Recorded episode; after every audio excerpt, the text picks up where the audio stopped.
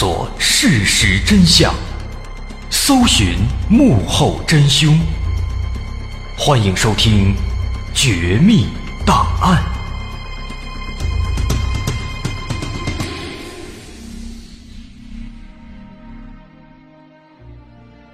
还原事实，探索真相。欢迎来到今天的《绝密档案》，我是大碗。我们今天的故事要从一九九六年开始说起。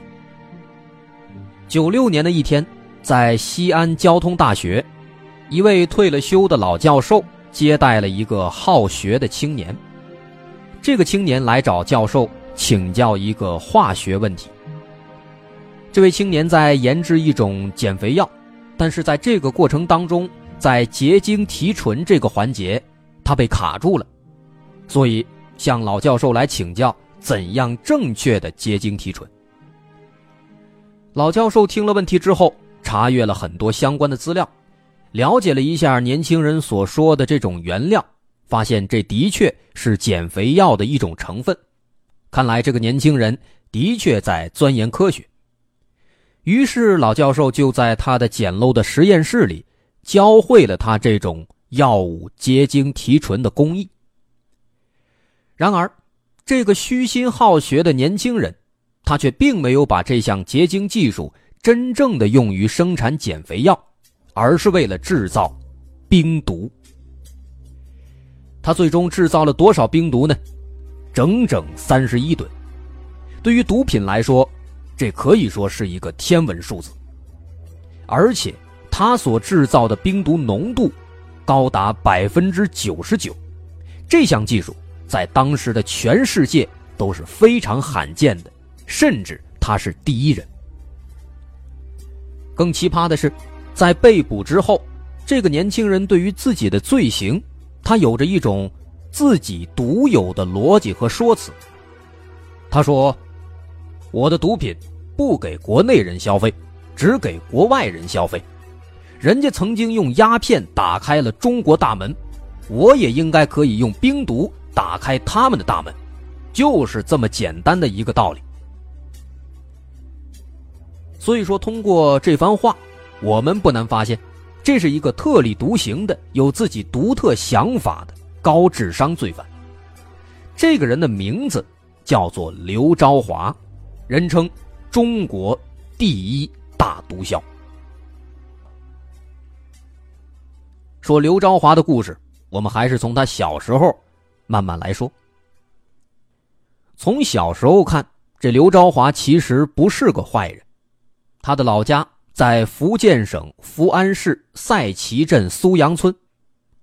在他的档案里，出生日期是一九六五年三月五日，但实际上他是六六年十二月二十号出生的。那为什么他的实际的出生日期和档案上不一样呢？因为他后来为了当兵，专门的把这年龄改了。那这个稍后会提到。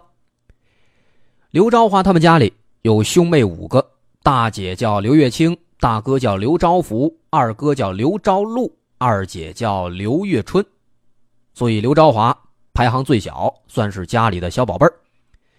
不过呢，要说他后来之所以犯罪，跟他是家里的老莫，所以备受宠爱、备受关注，这个是没有关系的。那并不是因为溺爱导致他没学好。这一点是和其他很多的罪犯不一样的，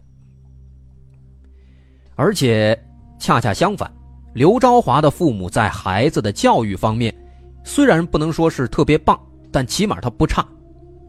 因为他的父母都信佛，啊，所以在父母的影响之下，小时候的刘昭华非常懂事，而且也跟着信佛。要说这刘昭华小时候呢，确实也是一个好孩子。啊，确实特别孝顺，包括后来上学的时候成绩也好。在九岁的时候，刘昭华就专门为母亲吃了三年斋，为什么？为的是祈求父母身体健康。啊，他母亲呢确实挺健康的，但是他父亲就不大幸运了。刘昭华十二岁的时候，他父亲就不幸去世了。那包括上学的成绩，哎，也是非常优秀。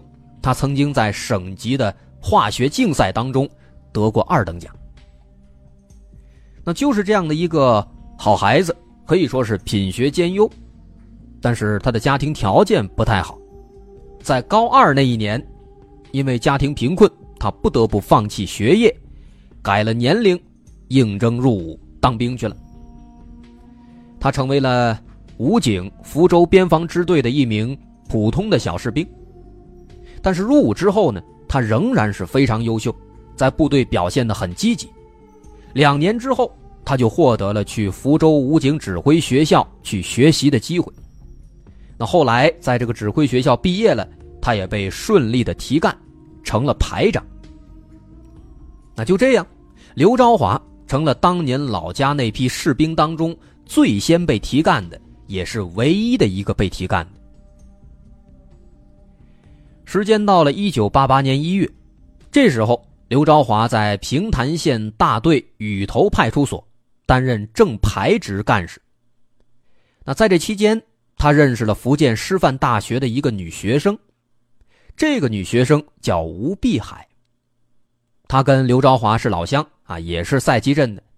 那两个人相识之后呢，惺惺相惜，慢慢的好上了，在一起了。那这个吴碧海后来，她成了刘昭华的大老婆。俩人在一九九零年结了婚。那为什么说这是大老婆呢？因为刘昭华这个人确实很厉害，他一共娶了仨媳妇儿，而且这仨媳妇儿之间还互相的不知道。啊，当然这就是后话了，后面咱们会挨个介绍。所以说，现在的刘昭华呢，有了另一半了，那下一步自然就考虑挣钱，然后结婚。可是当兵的收入呢？虽然说稳定，会稳步增长，可是刘昭华他不太满意，他希望的是挣大钱，希望暴富，因为毕竟从小家庭条件就不太好，渴望金钱，所以刘昭华渐渐的就不想在这当兵了。但是呢，有一个问题，转干的军人需要服役十五年才能够退伍，不是说想退就能退的。这怎么办呢？刘昭华很聪明，他想了一个办法，既能让自己早点退伍，又不会弄出特别大的诸如坐牢之类的罪过出来。什么事儿呢？就是贪污。在一九八八年当年，刘昭华就在他所工作的派出所，在这当干事的时候，故意贪污公款一百四十五点一五元。然后顺利的让自己被发现，受到了行政记过的处分和团内的严重警告处分。那么有了这个污点之后，刘昭华的士兵生涯就在自己的计划之内提前结束了。所以说就这样，刘昭华离开了部队，转业成为了一名福安市人民法院的法警。在他担任法警的时候，也非常的努力。还立过三等功呢，被评为法院的先进工作者。但是，就是这么一位干什么都能够拿奖、都能够立功的能人，他之后的路却走歪了。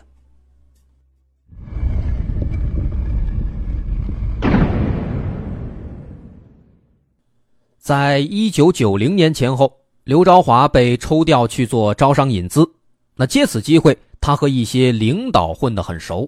而且还认识了不少的外商，那也就是在这段时间当中，刘昭华认识了一个改变他一生的人。这是一个台湾人，叫陈道忠，他自称是台北地检署的副署长。这两个人相识之后呢，一见如故，相谈甚欢。陈道忠就跟他聊到了当时在台湾很流行的新型毒品，叫冰毒。根据陈道忠介绍说，这个冰毒学名叫安非他命，它是第一款被美国食药监管局认证的减肥药，同时它也属于毒品。日本曾经很流行这个玩意儿，后来又传到了台湾和港澳东南亚地区。那不久之后呢，这个陈道忠就让刘昭华试着去制作一下这个冰毒，啊，因为他们互相聊嘛，知道刘昭华喜欢化学。所以呢，刘昭华的确，他也乐意去钻研，啊，为此他专门买了两本化学方面的书，开始自学。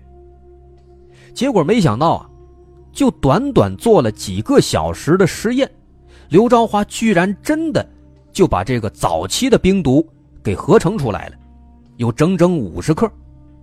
后来他把这五十克冰毒全都交给了陈道中，陈道中一看也是大加称赞。这个时候呢，是一九八八年，在那个年代，我国还没有冰毒这种毒品的概念，在台湾也没有专门的法律来禁止这个东西，因为它更多的前面也说了，是以一种受管制的减肥药的形式出现的。从我们现有的资料来看。我国是在一九九一年才缴获到这种毒品，因此可以说刘昭华他极有可能是中国大陆第一个地下制作冰毒的人。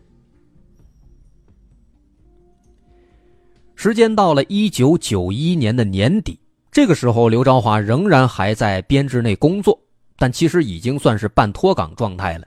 那毕竟他现在手上有更赚钱的项目了，也就是做冰毒。所以不久之后，刘昭华就在老家赛旗镇苏阳村的海边盖了三座厂房，又建了一栋三层的别墅楼。那这座别墅呢，就是刘昭华后来很长一段时间之内的冰毒制造工厂。在九四年十二月份，因为怕引起人们的怀疑，刘昭华才正式的辞职，开了一家公司。这公司名义上。生产一种叫做洋葱精的保健品，但实际上暗地里是在制造冰毒的。当然，地点在他那个三层的别墅里。之后，时间很快来到九五年下半年，这个时候有一个叫做陈阿章的人找到了刘昭华。这个陈阿章来下订单来了，他请刘昭华来做冰毒，并且声称要把制作的冰毒。卖到日本和台湾。刘昭华听了之后满口答应了，陈阿章呢也夸下海口说这个东西在国外卖的好啊，而且利润非常高。同时呢，他提建议，希望刘昭华能够把他的冰毒的纯度再提高一点，这样的话能够卖更高的价钱。刘昭华本来就喜欢钻研化学，所以他在听到陈阿章的提议之后。也表示高度认同。一口气，他掏了四十万人民币来做科研攻关，啊，做各种实验，买更好的器材，寻找更好的提纯的办法。那也就是在这个时候，出现了开头我们所说的那一幕：他前往西安交通大学，从一位退休的老教授那里，以做减肥药为借口，骗取到了提纯结晶的办法。并且在一年之后，一九九六年，刘昭华通过各种实验，还找到了一种新的催化剂，让他的冰毒制作如虎添翼，速度更快，最后浓度也更高。于是从这时候开始，他开始利用这种新型的冰毒合成技术，开始大规模的投入生产。到九六年五月。刘昭华总共生产出了二十一公斤冰毒，并且把其中的一公斤交给了陈阿章去卖。没过多久，陈阿章就告诉刘昭华说：“这批货真的好，在台湾简直是热销。”刘昭华一听，高兴坏了，决定把剩下的全部冰毒都交给陈阿章，并且千叮咛万嘱咐，千万不能在国内卖啊！福建这边抓得紧。容易出事要卖，你去外国去卖。但实际上，陈阿章欺骗了刘昭华，他的第一批冰毒其实并没有卖到台湾，而是卖给了一个叫做温保国的福建人，而这个温保国是把这批冰毒在国内拆开零卖了。也正因如此，过了没俩月，当年七月五号，这个陈阿章。就因为贩毒被警方抓获了。这件事情一出，如果是普通的制毒贩毒的人，肯定马上就逃跑。但这刘昭华不是，这刘昭华可不是一般人啊，他淡定地观望陈阿章这起案件的进展，甚至在九六年十一月二十六号，陈阿章的案件开庭审理的时候，他还专门去法院旁听了。最终，他看到陈阿章以贩卖毒品罪被依法起诉，一审判处死刑。而这个时候，刘昭华正从容地坐在旁听席上。也正是因为刘昭华专门去现场旁听了，所以他对接下来的事情有了一个准确的判断。他认为，这个被抓获的陈阿章为求自保，肯定会把自己供出来。于是，他开始策划逃跑。这个时候，就要说到这个刘昭华他是多么的机智了。早在当年建造他的三层别墅的时候。他其实就已经给自己想好了后路了。在这栋别墅里面，其实有一条秘密通道，这条通道可以直通一百五十米外的塞江。而在塞江上，他常年停着一艘快艇。别墅里的人通过别墅前往快艇的位置，走这条秘密通道，只需要九十秒。登上快艇，驶出塞江的主干道。只需要三分钟，从塞江沿河而下，就是霞浦海港，而霞浦海港是公认的一条去往台湾最简洁的通道。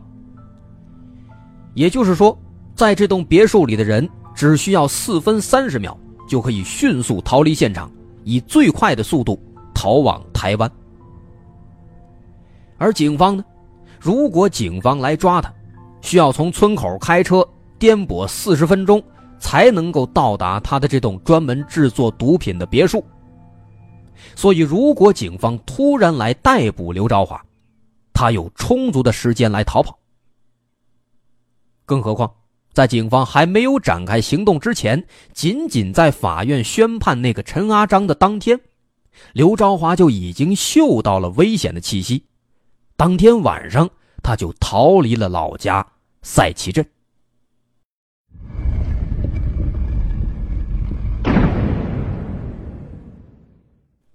于是从这儿开始，刘昭华开始了长达九年的逃亡生涯，同时也是警方长达九年的漫长的追捕过程。而刘昭华真正的令我们震惊、出乎我们意料的事情，全都是发生在这九年的时间当中。此话怎讲？我们可能常常会以为，哎呀，逃亡嘛，就是亡命天涯，东躲西藏。就跟当时咱们说过的东北二王一样啊，千里逃亡，千里追杀，成天活在阴影里边，很不是滋味啊。但这刘昭华不是，刘昭华可真是个大奇葩呀！他在这九年逃亡期间，他又娶了俩媳妇儿，生了好几个孩子，还投资开了工厂，同时仍然在制毒贩毒。更奇葩的是呢，他还见义勇为做好事还因此上了报纸，还去领了奖励。甚至后来还去找政府买地投资，打算带领全村村民奔小康，可以说是什么事儿都没耽误。那么他在这逃亡期间到底都做了什么奇葩的事情呢？获得了哪些成就？最后又是怎么被逮捕的呢？这些内容，因为刘昭华的故事篇幅挺长，所以咱们放到下集再说，大伙稍安勿躁。好，我是大碗。如果您喜欢，可以关注我的微信公众号，在微信公众号那栏搜索“大碗说故事”，点击关注即可，或者也可以关注我们节目的官方微博，在微博搜索“超级酷的大碗文化”，咱们来实时互动。好，咱们下回见。